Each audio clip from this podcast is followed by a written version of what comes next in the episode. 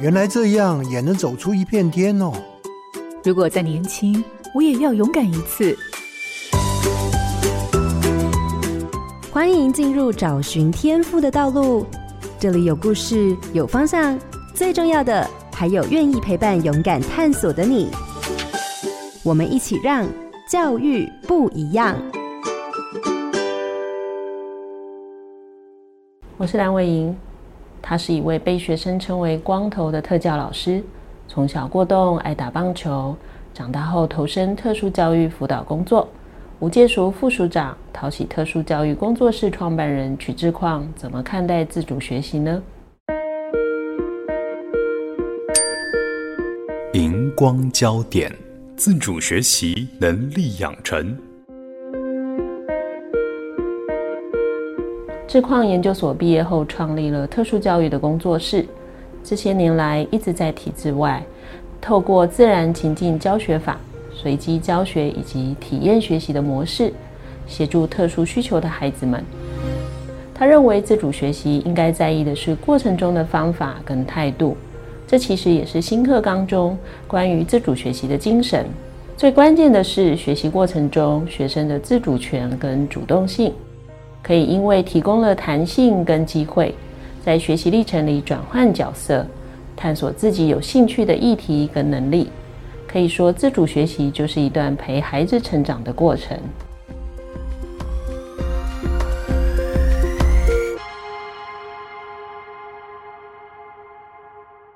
各位好家庭联播网的听众朋友，大家好，欢迎收听《教育不一样》节目。本节目每周六上午八点在好家庭联播网、台中古典音乐台 FM 九七点七、台北 Bravo FM 九一点三联合播出，还有 Podcast 上也可以听到哦。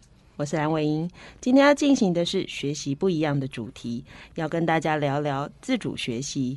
节目中邀请到的是淘喜特殊教育工作室创办人，也是吴介淑实验教育机构的副署长屈志矿老师。志矿早安。呃，伟莹老师早安，各位听众朋友，大家好。智鑛是被孩子昵称为“光头”的老师，哈，那大家有兴趣可以真的去搜寻他的脸书，大家就知道为什么孩子要叫他“光头”。那智鑛自己本身是国北教的特殊教育学系毕业，辅修心理辅导跟咨商。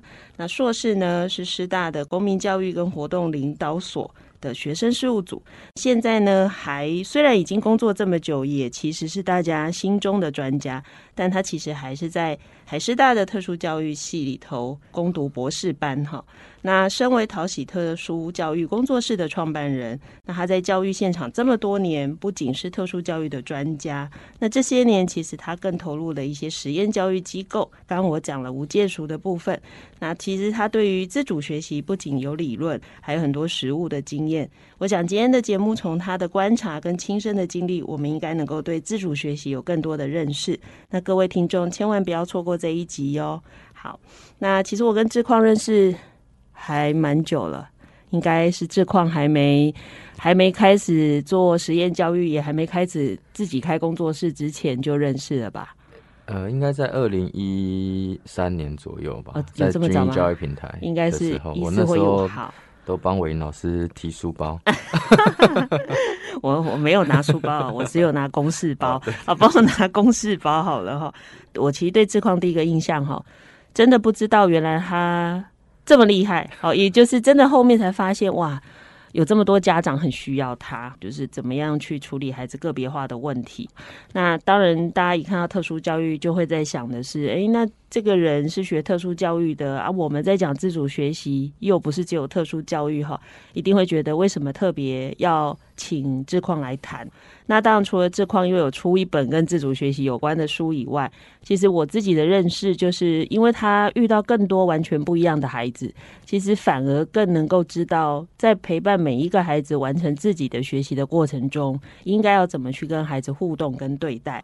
那当然，在开始做这个呃细节的访问以前，我们还是要请智鑛先跟大家讲这个大的主题哈，因为自主学习这四个字一出来以后，每一个人的解释跟想象都不同。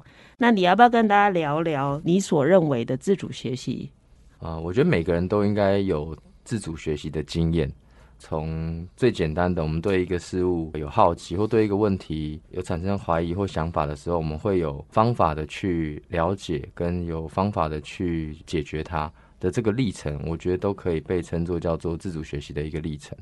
有点像，反正是自己从头开始完成的一个学习，对吧？我觉得里面很重要的一个出发点应该是好奇心，还有那个动机。嗯，就是说自主学习其实应该是。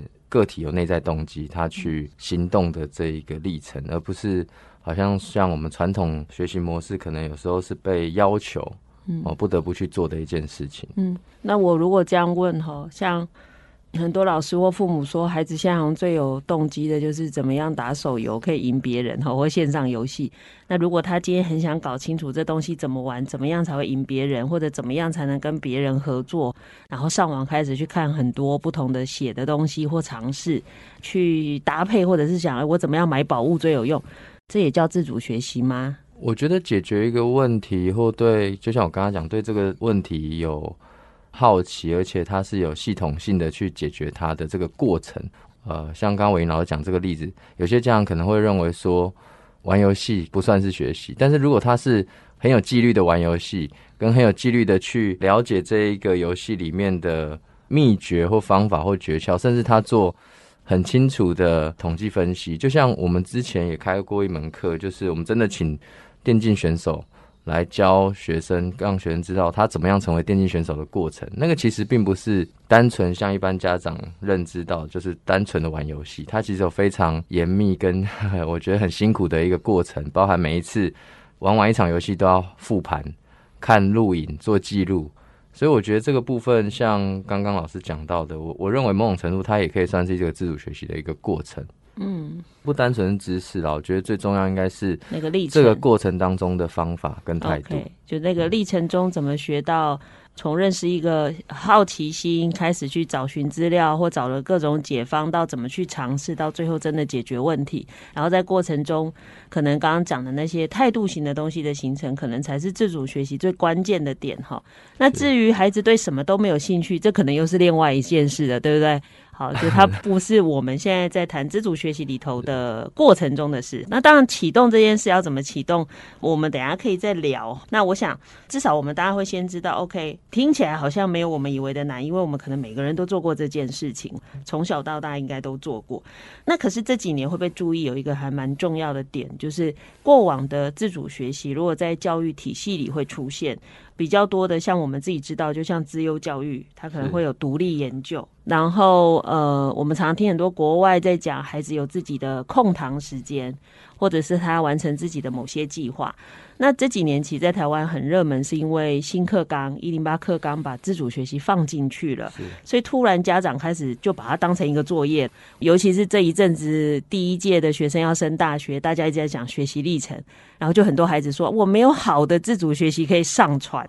那其实就听得出来，好像大家的想法不同。那我要想的是，就你自己的接触跟了解。新课纲在提的自主学习，难道跟以前我们在做的那些资优教育的自主学习，或者特殊教育的自主学习，它是不一样的事情吗？呃，其实我自己的认知会认为这些概念是很接近的。从九年一贯，我们讲要培养孩子带着走的能力嘛。那新课纲一零八不断在讲，就是我们要培养一个终身学习者。哦，那其实这个概念我觉得是相通的。那像伟莹老师刚刚讲到的自由教育，我觉得跟现在家长或整个教育环境里面，我觉得对自主学习可能会产生的一种迷失，是对于一种学习典范的转换。所谓学习典范的转换的概念，我认为是这样，就是说，不是我们要叫小孩，或是要求小孩，现在你去自主学习。我觉得那个要求那个方向性，我觉得是很多家长会迷失。他觉得好，我们现在要培养孩子自主学习，好，所以我现在。请一个老师来教你自主学习，那到底是教自主学习，还是陪伴跟引导孩子，让他有机会去尝试自主学习？我觉得这是一个很大的改变。换句话说，前面我们讲到自主学习，我我认为它是有方法论的，但是这个方法论的教跟传统我们认知到的讲述啊、灌输啊的这种教，其实我觉得是不同的。所以换句话说，我觉得大家现在在面对。不管是学习历程档案，啊，或者是要培养孩子自主学习的能力。我觉得大家已经有这个认知，但是大家可能对这个方法论本身到底怎么样达到这样的目标，我觉得很多人是在这里面是迷失的。嗯，对。好，那我当然就是接着要问，那方法论是什么？因为我自己在看教育现场，确实有很多老师一直在说，因为他要自主学习，所以我要教他很多东西，不然他怎么自主学习？那我自己的想法是，他总要先有那个开始，就是说他开始想要启动这件事之后，我可能才有机会让他去想。那我要用什么方法才能够把我想要知道的事情找到答案，或者是自己发现结果？就是方法论，有些其实是在过程中因着孩子的需要才开始去探寻。我我认为这是一个比较自然的一个自主学习的方式。那因为现在现场其实存在着太多不同的想法，真的蛮多学校是。有的甚至花整整一个学期都在教各种方法，嗯，其实我都会觉得，诶，那这不就研究所的研究法的课了吗？好，嗯，所以如果延续你刚刚提的，就是它其实还是有方法论。那你怎么去看自主学习的课程里头？那到底应该包含哪些内容呢？其实我觉得化繁为简啦，就是说自主学习的能力的培养，最关键的就是，我觉得这也是新课纲带给教育环境的提醒，就是课程的。部分的松绑跟弹性嘛，尤其在高中，好，所以这个松绑跟弹性其实就是在提醒我们一件事情，就是在学习的过程当中，呃，学生他的所谓的自主权跟他主动性，可以因为我们提供他呀空间跟弹性，让他有机会在学习的历程里面转换角色。虽然我觉得这样的模式本来就应该是最重要的，就是学生本来就是学习的主体嘛，或者每个人本来就是自己学习的主体。那在时间出来了之后。怎么做呢？我觉得就是让学生有时间去探索他自己有兴趣、有动机的一些领域。那同时在这个过程当中啊，除了探索以外，我觉得对一件事物他有好奇，然后他想要解决一个问题，他需要有一些方法。那这个方法化繁为简来讲的话，我觉得包含的是对于资料的收集、对于资讯的取得的能力，还有包含对这些资讯判读跟整理的能力。哦，我觉得这是一个很基础的，在我们的这个领域里面，大家对话的那个名词，大家会说，我们需要让学生具备一个工具箱。就这个工具箱，就是他有办法找到他所需要的资料资源，然后能够再把这些资料资源整合好，甚至做好分类跟应用这些资料。那再来，其实自主学习里面，我觉得还有一个很关键的能力，就是跟别人打交道。啊，就是他的学习不是他一个人闭门造车。他可能会有一群伙伴，这个伙伴可能是广义的，可能是跟这个领域的专家，或者是对这个领域同样有热情的、有好奇心的一群人。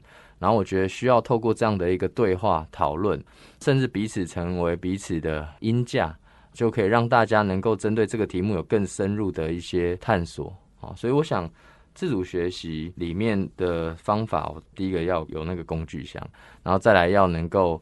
共学哦，那共学就是群学的概念，就是跟一群伙伴一起针对一个大家彼此好奇的题目去研究。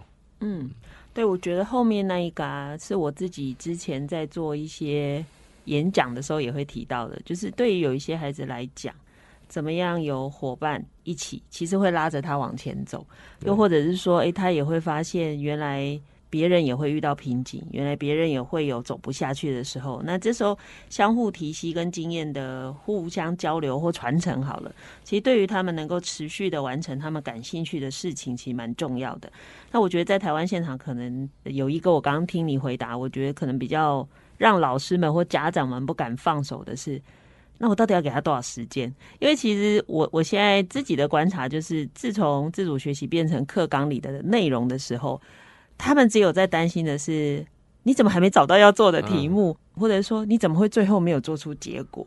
就这个部分的话，你怎么看这些事情呢？其实像伟云老师提到的这个状况啊，我想用一个例子啊，就是我真实的操作的案例跟大家分享。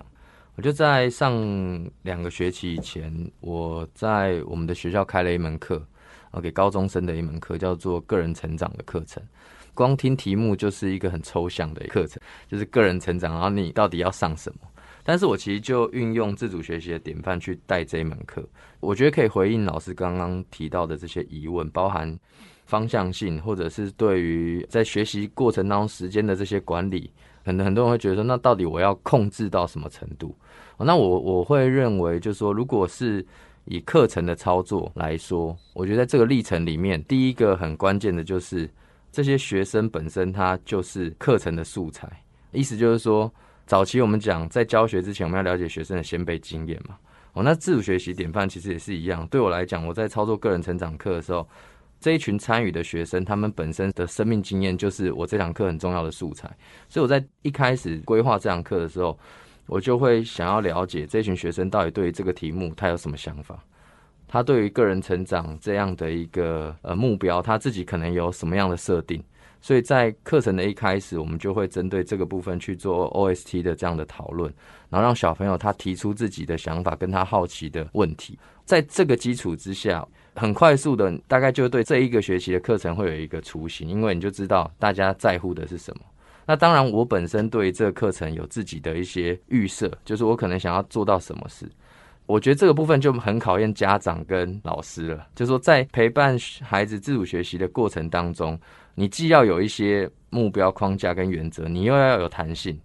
那你怎么样在这个收放之间？当他可能很迷惘，或者他没有动力、没有方向的时候，你可能那只手就要撑一下他。那如果说他其实现在已经有自己明确的一个主题或目标，那我自己的方法就是我陪他一起学。例如说，他提到他可能想要了解怎么面对焦虑，我就会在这个过程当中，我也去找很多相关的资料去做研究，然后。我会跟他分享，跟他讨论。呃，回到刚刚一开始的问题，在这个历程当中，最挑战的是大人怎么样去平衡自己当下你要做的事情是什么，不能都没有想法，但也不能过多的控制。我觉得蛮很难拿捏的哈，对对 对，就是太 over 了，就好像是干涉他跟控制他，但做太少，好像会不会没有在适当的时候给予他最有效或有力的支持哈？所以大家当然都会担心这个。那刚刚讲的是过程性的东西，是，但有一个还没有提到，就是说如果没有做出来这样子，我能说他有完成他的自主学习吗？如果说一开始设定的 project 它的目标没有达成，我觉得呃，就像我们做研究一样嘛，就是说呃，我们可能对这个研究会有一些假设，但最后这个研究结果不一定会符合你一开始的假设，但是还是可以毕业啊，对不对？还是可以毕业。那为什么？就是真的吗？呃，我觉得可以，就是你要能够说清楚这个过程当中你到底遇到了什么困难。在哪一个环节当中卡关，然后你用什么方式想要去解决它？好，那现阶段不是按照你原本预计的计划去发展，但是现阶段我可以做到什么成果？我觉得很清楚的交代这个过程。那这个过程就像我们过去常在单位讨论嘛，PDCA 嘛，啊，就是你计划行动，然后检核后你的再行动。如果这个经验变成你未来再尝试的一个基础。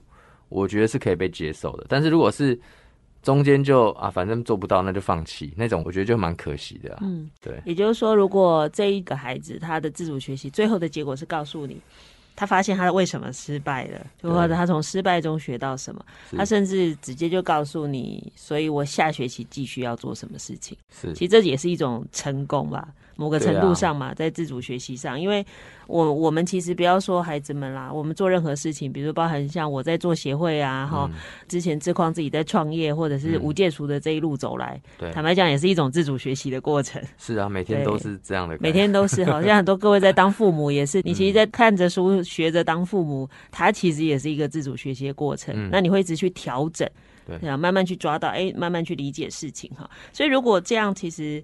就把它当成一个比较自然的事情，好像压力就不会这么大了，因为它就是一个自然而然发生的事情嘛。那刚听到了哈，就是从我一开始听志宽在分享他心里头想的自主学习跟他在做的事情，那我大概听到的很具体，你有讲的几个能力，就是第一个，如果自主学习应该能够培养到的是他搜寻资料的能力，第二个就是当然有阅读理解。对，你一定要读懂嘛，因为没有人可以帮你读懂这件事情。好，所以很明显，大家就有这两件事情是刚刚大家有听到要培养的能力。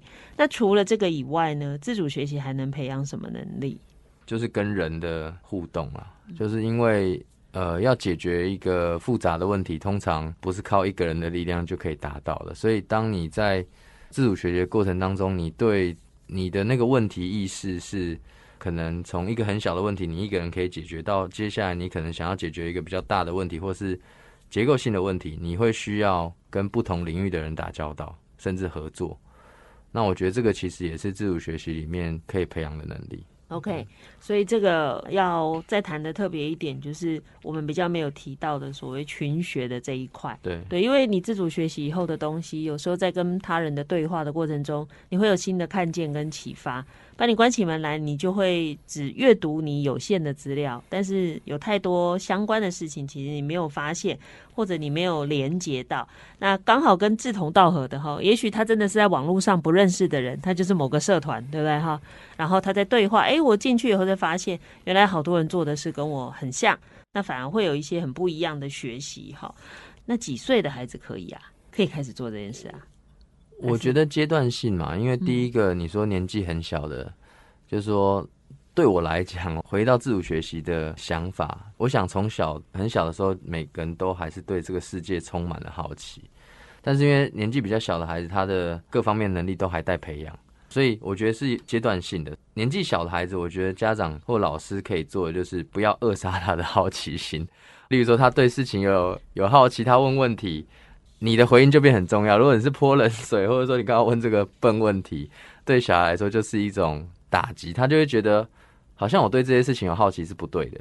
所以我觉得小时候应该是要让孩子还是保有对这个世界的这种热情很重要。然后随着年纪的增长嘛，哈，那这个学习的历程里面，从一个很比较单纯、比较小的问题出发，然后开始会慢慢接触到更复杂的问题。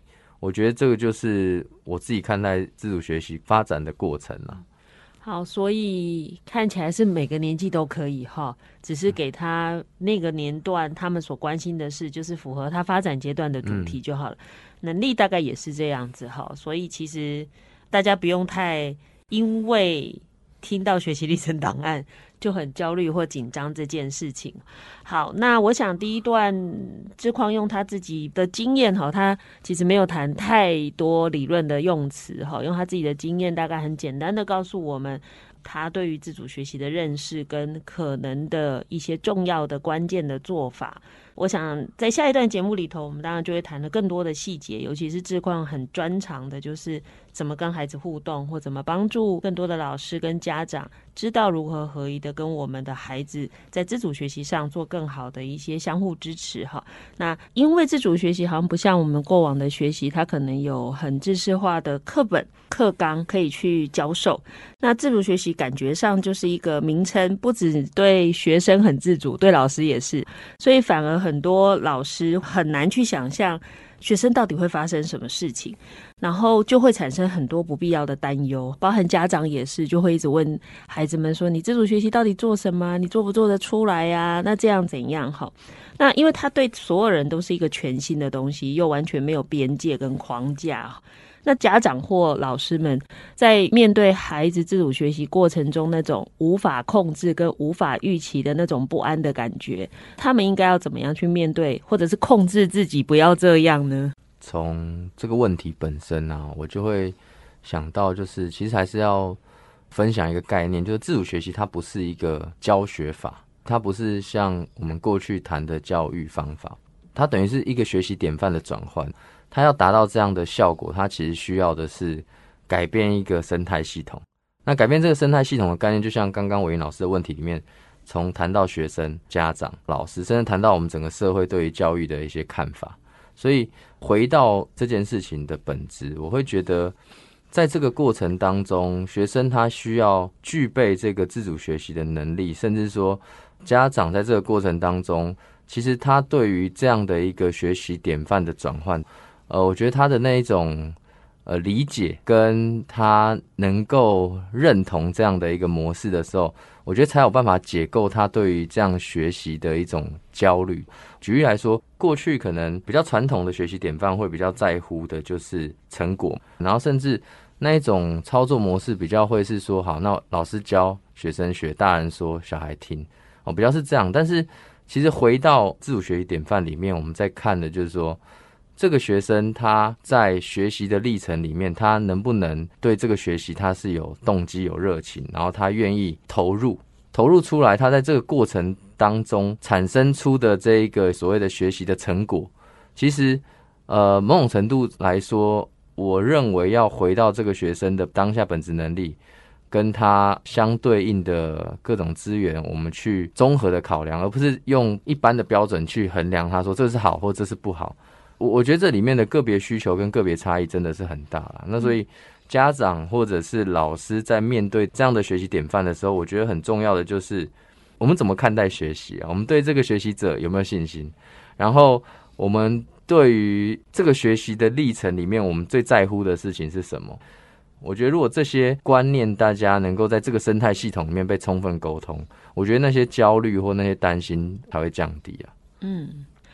好，所以刚刚讲的哈，有一个就是家长很正当的理由，他说：“哎、欸，我的学生有没有动机？”他说：“没有，我们的孩子都没有动机。”哈，那我其实反而听过的是，有一些学生有动机的主题被大人否定了哈，大人觉得这个不值得学习啊。就像我一开始故意用最多老师问我的问题，就是他如果跟我说他要研究线上游戏呢？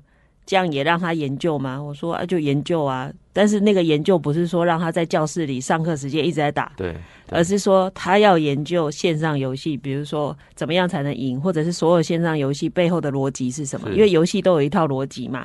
其实它就是一个解决问题的历程。那要好玩，一定有一些元素嘛。他光要能够找出那个元素，甚至到最后自己可以成为一个好的游戏设计师，其实。嗯都很困难，但通常一般老师只要看到孩子想要研究游戏的时候，他就会觉得你是不是想利用这时间做什么哈？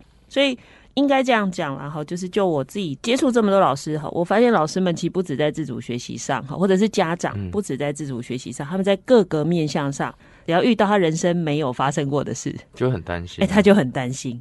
那个其实跟是不是自主学习无关。不够有控制感的时候，就会焦虑，就会焦虑了哈。比如说，哎、欸，孩子大学不住在家里，跑去南部啊，这就有焦虑。交男女朋友也会啊，啊，就有焦虑，对不对？哈，然后或者是男朋友的职业不在我们从小到大接触的范围内，就会开始焦虑哈。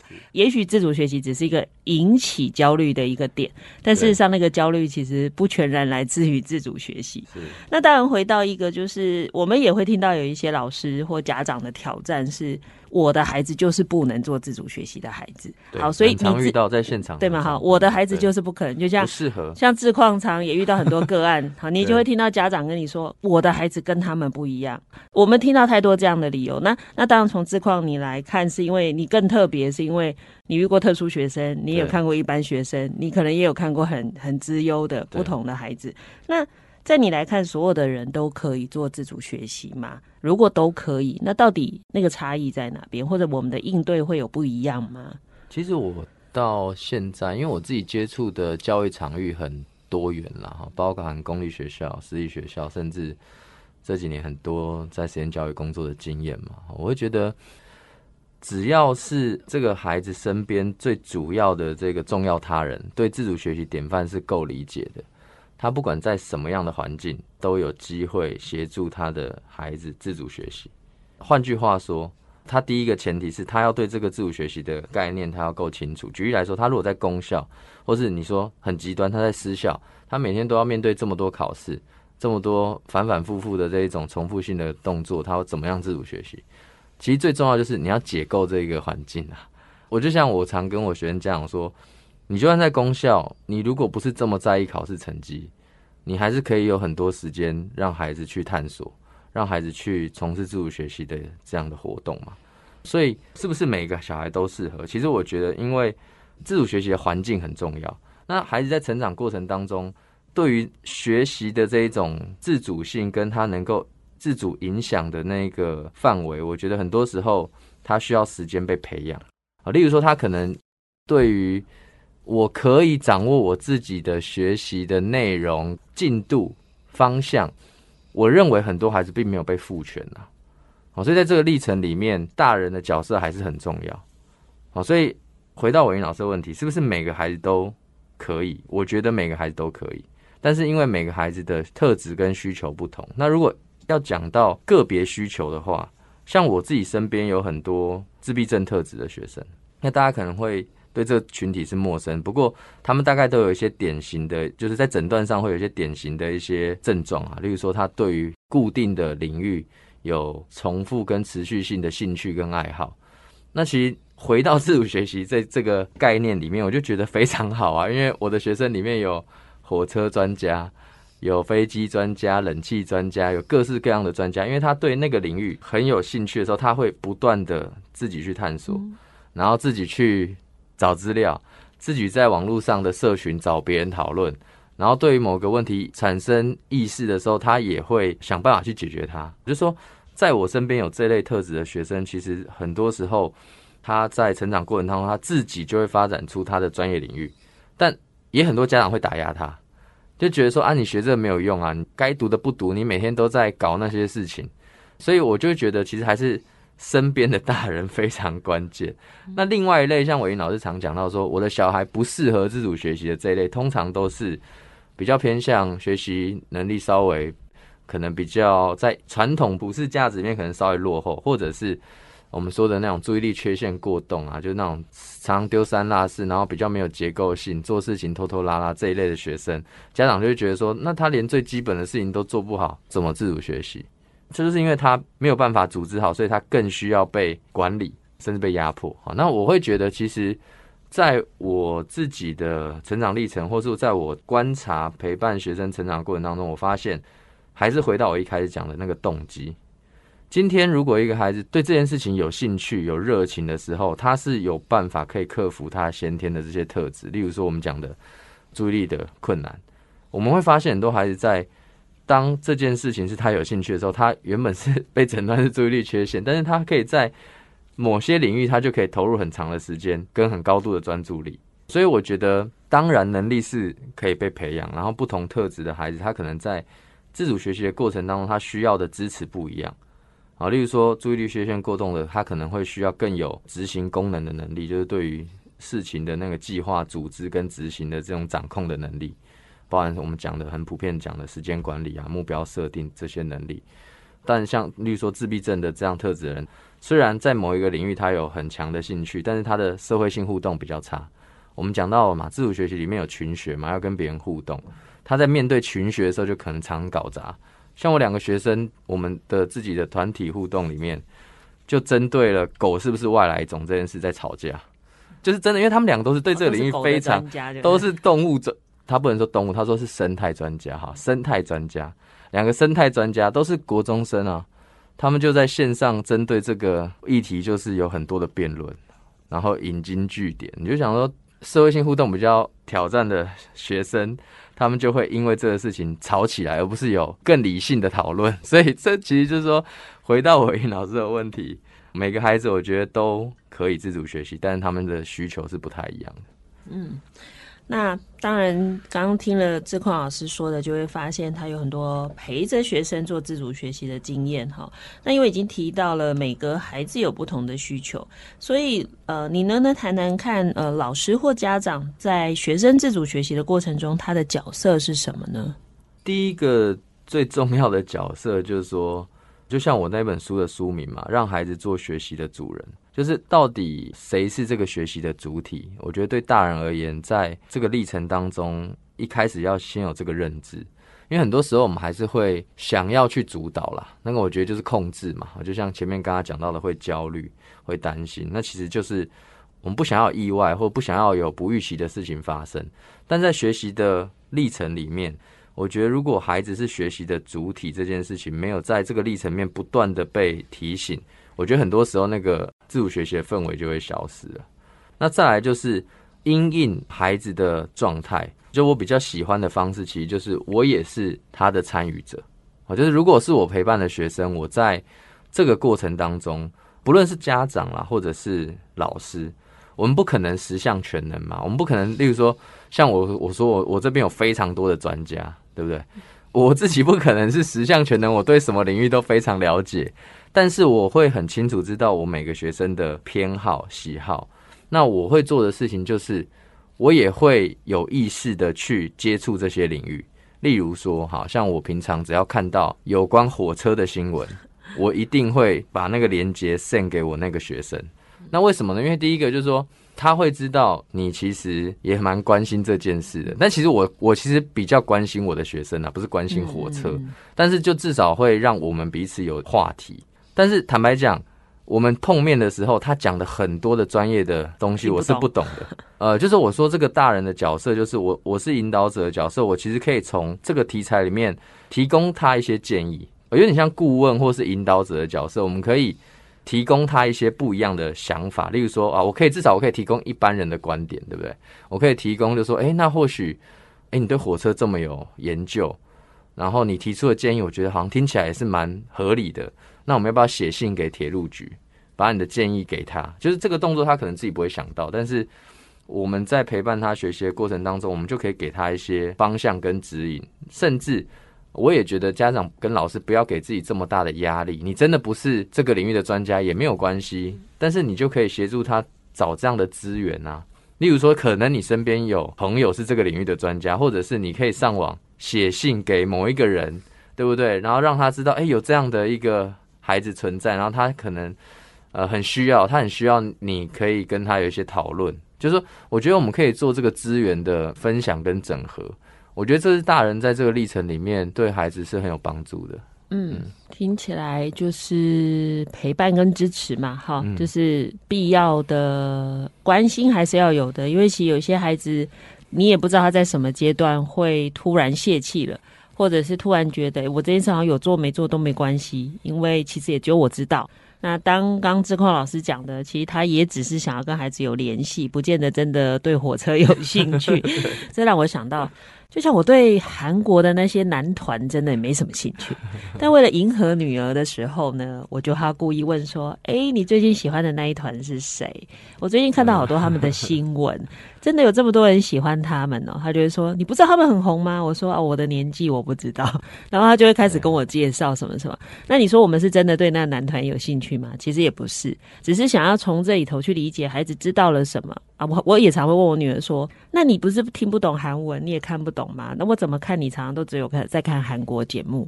他就会跟我说：“我听得懂啊。”我就说：“你怎么听得懂？”诶，他就会开始跟我说他怎么学会的，他做了什么事，怎样怎样。对，也就是说。父母有时候换了一个方式，就是你还是有机会理解孩子，或甚至参与他的学习，或者是甚至我们不懂最好。嗯、那不懂的时候，孩子们在说的时候，其实某个程度上他有成就感，或者是在跟你表达的过程，他也可以借此厘清他怎么想这件事情。嗯，好，那当然刚刚讲了很多，就是介入太多又怕变干涉，太少又怕是不是会放任或不够关心哈。那这种拿捏到底应该要怎么取舍，或者怎么判定？到了什么情况，你一定要出手，或者是给予更明确的支持？那什么情况下，其实你就会告诉自己是这是必要发生的挫折或困难，所以你先不要出手。我想，一般如果没有太有经验的家长跟老师，其实是很难做这个判定的。你都是怎么判定，或你怎么给家长建议？呃，我觉得这个可以分成两个角度来看啊。第一个就是说，他是个体，跟他是群体，因为我想。呃，老师可能会面对到的是群体嘛，哈。那对个体而言，我自己的做法会是心里我会有一个期待，就是我跟学生的默契，就是我会希望是他有问题，他可以主动提出来。就当他遇到困难，他有不确定的时候，他愿意主动的提问或是求助。这是我自己长期以来跟我的学生培养的一个默契。哦，那当然我会主动关心他，但是我更期待的就是他会比我更快。如果他真的有状况，他会比我更快速的去求助。啊，所以这个是一种，我觉得是一种关系的建立了。再来就是说，回到自主学习的历程里面，我们怎么样去掌握好我们到底该协助还是该往后撤嘛？我觉得就是一开始的时候，对这个计划有一个清楚的共识。例如说，好，我假设是以。三个月为一个周期，或是半年，或者是 maybe 可能是一个 deadline，有一个目标在。那我我会陪孩子一开始就设定好这个目标。这个目标的设定就包含阶段性目标的设定跟检核。所以其实我们一开始如果在启动要做这件事情的时候，我们就很清楚知道我在什么时期点会需要检核什么样的事项啊。例如说，我们假设每周会有一个分享啊，你可能针对你做的事情有一个。你你的发现，或是你你自己思考的题目，甚至你找的资料的整理，就是我们可能会定一些固定的一些讨论的时间。啊，其实我 我对我自己的工作伙伴也是这样啊，就是希望他们自己能够定这一个，然后我们可以自己来讨论。举工作的例子，大家可能会很有感，好像我的伙伴他就会定每周的工作计划。新伙伴我会稍微再多一点点指导哈，就是说鼓励他说，哎，那你可以，你会预估时间嘛？你每个项目你觉得大概花多少时间？然后你每周来盘点一下，你这一周大概花多少时间在不同的项目跟目标上？然后你就会有时候就会很疑惑，哎，为什么一个项目它要花这么长时间？如果是关系是很好的关系，你当然就可以很直接的跟他讨论嘛，说，哎，那在这个项目上，你是不是有遇到一些瓶颈？不然为什么？哎，看起来好像他不需要花这么长时间，但是你却花了这么久。所以我觉得一开始就设定好这个目标，然后把这个计划有一个清楚的 plan，然后过程当中讨论跟检核，我觉得就可以帮助家长知道说。什么时候我要进场？什么时候其实他已经很顺了，我根本不需要担心，我只要帮他买杯饮料，对不对？然后拍拍手，吃一顿 好吃的，对，这样其实就可以了，对不对？所以这个是对个体啦。那对群体，我觉得很重要的是，群体会有一个氛围，就是我我们用的比喻的方式，就是说这个群体是正能量还是负能量？其实群体的能量是老师在引导团体的自主学习里面一个很关键的一个能力。如果这个群体的正能量比负能量多一，其实就没问题，就至少会综合掉那些负能量。因为群体里面可能会有一些争执，会有一些意见不同的时候，那这个群体如果没有引导的话，他可能就会同学可能会吵架啊，会拆伙啊，就做不下去嘛。啊，就正能量比负能量多一点点，其实就可以。那但是如果是今天是负能量比正能量多，那老师就要特别注意了。那我们怎么样参与进去？像像我自己比较不喜欢用指导的啦，我比较喜欢就是我其实是这个团体的其中一个成员，那我可以进去参与，然后分享我自己的观察，帮助这些伙伴能够比较了解他现在在经历到的这样的一个过程是什么。嗯，对。所以刚刚志旷讲的这些拿捏的原则哈，其实也不只有在自主学习，其实我们平常如果想。包含孩子的生涯规划啊，包含孩子在准备大学啊，包含孩子们平常在规划他生活中的时间或各项事项的轻重缓急，其实都可以用这种聊的方式，你就不会那么焦虑说他怎么这阵子都这样这样这样。好，其实像我小孩念大学，我也问说，这明明时间算起来就是要期中考了，他怎么还可以一直这样这样？我们还是会很客气的问他说。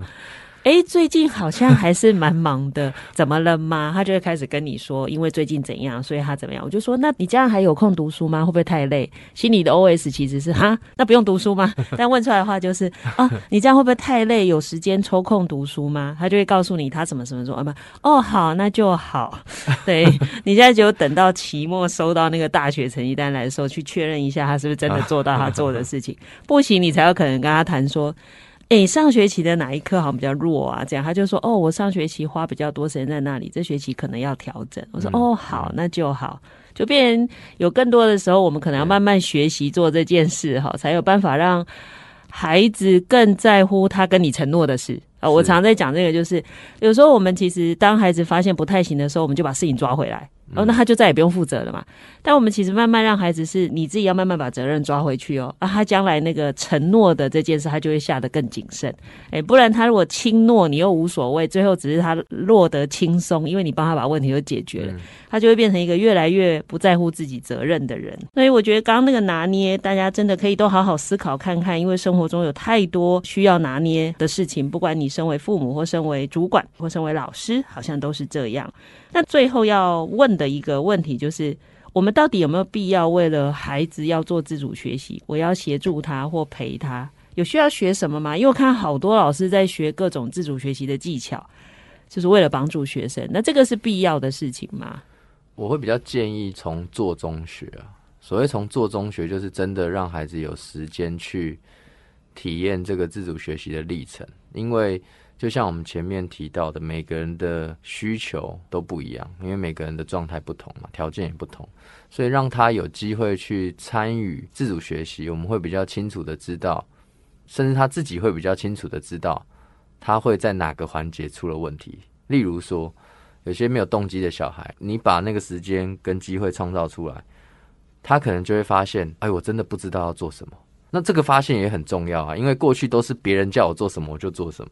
但我现在忽然意识到，我不知道我自己要做什么的时候，那是很可怕的一件事。而且为什么大家好像都又知道要做什么？这个也是心理上很需要调试的。尤其我们在实验教育团体里面，常常会遇到原本从可能是体制内的学校来到实验教育环境，他忽然觉得好像瞬间什么事都不用做一样，但其实并不是嘛。但是我跟孩子很深度的对话之后，发现他们其实是很焦虑的。嗯，那其实你想，如果从学校毕业之后，谁会管你要做什么？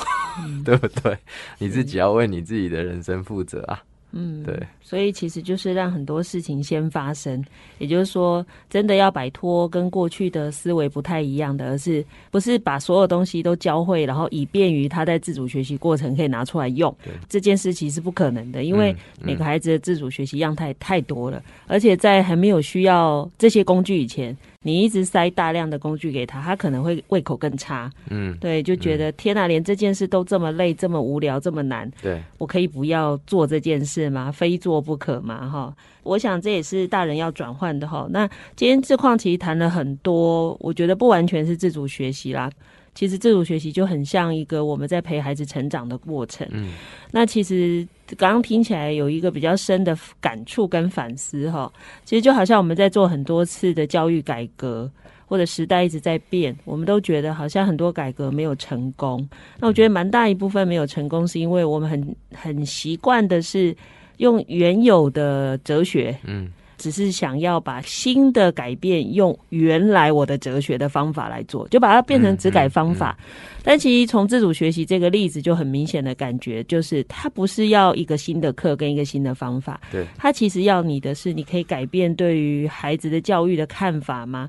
因为这件事没改以前，自主学习就会很像传统的课程，嗯、对，甚至你对于孩子的看见跟你对他的要求，大概也很难跳脱你原来的学科教学的模式。嗯如果我们不改哲学，说真的，你学再多的技术性的东西，想要去帮助孩子，其实都没有用。嗯，那甚至可能反而害了孩子，误解了这一件事情。嗯，那其实志旷真的有很多可以聊的哈，但因为今天时间有限，那欢迎大家其实可以搜寻志旷自己的脸书或他的相关的书籍哈。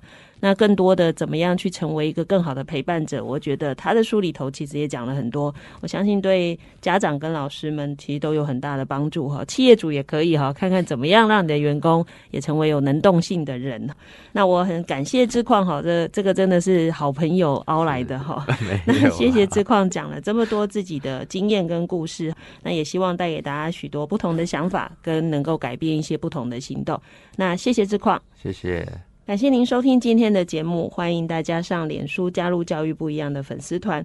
如果您对节目有任何的想法，都欢迎您私讯我们或留言，我会安排回复。接下来，请您继续锁定好家庭联播网台北 Bravo FM 九一点三，台中古典乐台 FM 九七点七，也邀请您上 Podcast 搜寻订阅教育不一样。感谢淘喜特殊教育工作室创办人曲志旷今天的受访，我是蓝维英，教育不一样，我们周六上午八点见。